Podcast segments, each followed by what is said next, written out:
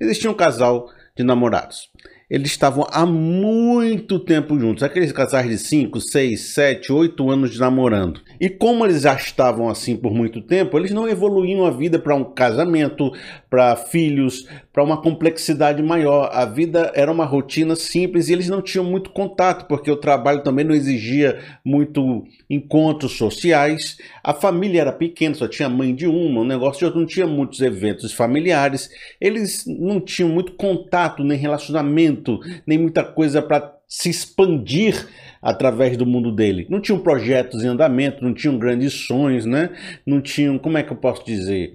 É, tudo que tinha para ser conhecido já era conhecido. E aqueles que eles queriam ainda conhecer não tinham urgência nenhuma para ir atrás. Aí, sábado à tarde era o dia deles assistirem um filme. O filme é o momento do, do filme da semana, do momento de ficar juntinho no sofá assistindo um filme. Aí foram lá no, no streaming, no Netflix da vida, e ficavam tentando escolher o filme. Aí sempre esse momento dá uma briga grande, porque ou é uma briga para escolher qual é o filme que vai assistir, ou é uma briga durante o filme por alguma coisa que aconteceu no filme, ou é uma briga que vai acontecer depois por algum motivo que aconteceu ali naquele local. Sempre eles brigam quando vão assistir um filme. Aí você vai escutar a conversa, vai né, analisar de perto, e eles começam a evoluir a briga né, de uma questão muito simples, um problema assim, irrisório, e começam a escalar, e começam a brigar, e a gritar, e aumentar o tom. Daqui a pouco eles estão falando palavras como sempre você fez isso, nunca você me valorizou, desde 1900 eu me esqueci que você é assim, rapaz, você não pode fazer isso que você faz aquilo, e as coisas vão virando como sempre, nunca, eternamente, sempre foi assim, você não presta. Aí começa a ter frases como assim não dá mais, eu não aguento mais você, é, esse relacionamento não tem futuro.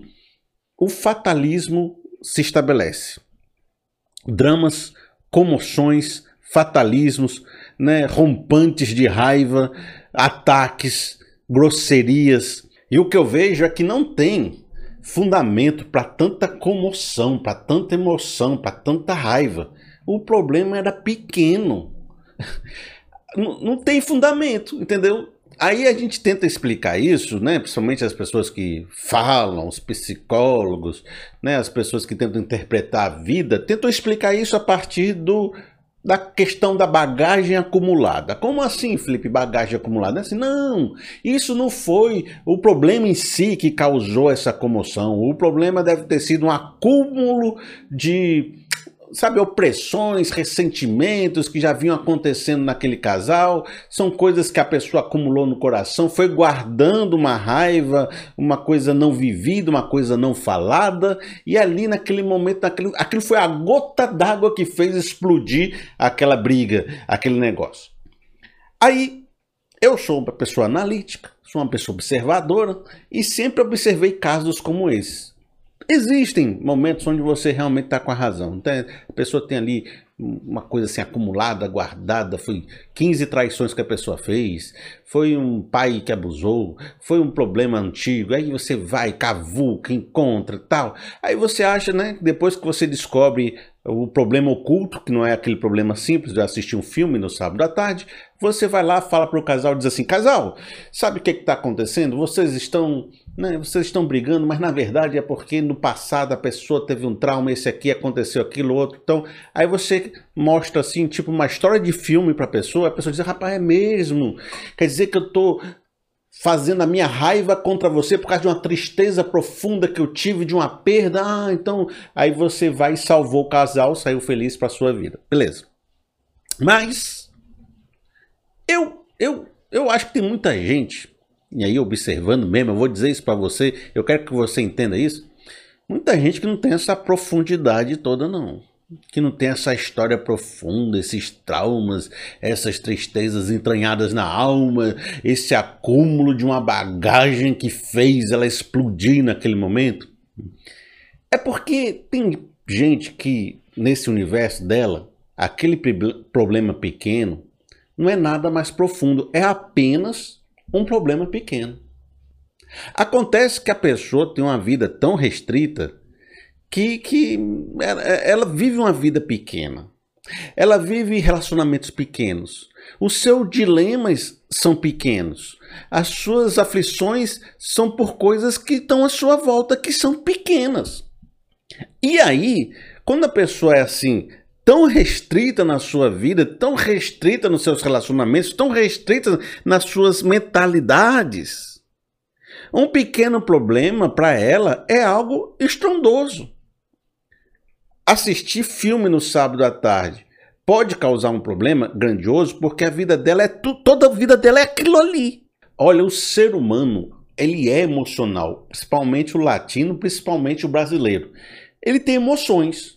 E as emoções vão acontecer, seja numa vida com grandes coisas, como uma vida com pequenas coisas.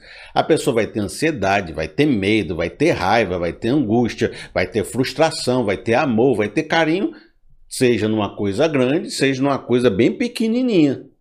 Se você vive uma vida super restrita, aquela emoção vai acontecer e vai sair por algum lugar, principalmente se você não tem freios emocionais.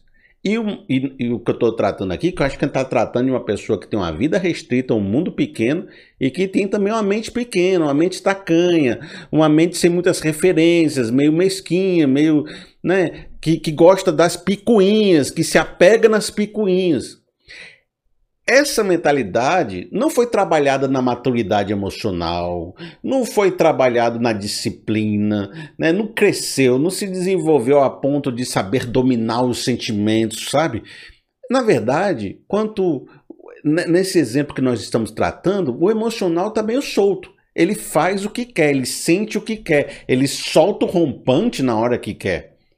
Exatamente por ser um mundo mais simples, uma mente mais simples, ela não tem esse autocontrole tão grande. Aí o que, que acontece?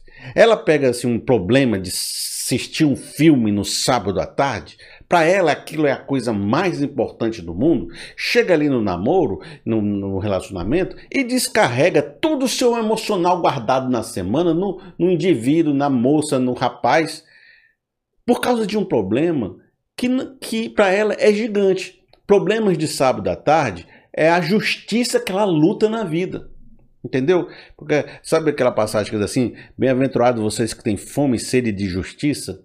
Tem gente que, para essa pessoa, trabalhar por justiça é trabalhar por um filme que o namorado sempre escolhe e ela não pode escolher. Então, para ela, isso é lutar por justiça, porque o mundo dela é tão restrito que a sua luta por justiça é escolher o filme certo. Tem gente é porque vocês acham que eu estou falando de um alienígena, mas tem muita gente assim, gente. Então você estava com argumento comigo dizendo: oh, esse problema é mais profundo, é uma bagagem acumulada que foi uma gota d'água que explodiu nesse casal. Casal aqui é uma ilustração que eu estou usando para você entender a problemática. E eu estou dizendo para você que não, não tem coisa mais profunda. O problema é exatamente essa vida restrita essa mente tacanha, esse emocional sem freios, que empodera o pequeno problema. Entendeu isso? Porque ó, o problema é pequeno mesmo. A coisa não tem fundamento para tanta emoção. Mas a minha vida pequena, minha mente tacanha, meu emocional sem freios empoderou esse pequeno problema e ele se tornou um grande problema para mim, para aquele casal, para aquele universo pequeno. E um pequeno problema empoderado ele gera destruição de grande problema. Aí é que está uma questão que a gente tem que considerar aqui mais forte. O, problem, o problema é pequeno, mas quando ele é empoderado por esse combo, ele dá resultados, ele faz destruições como um grande problema.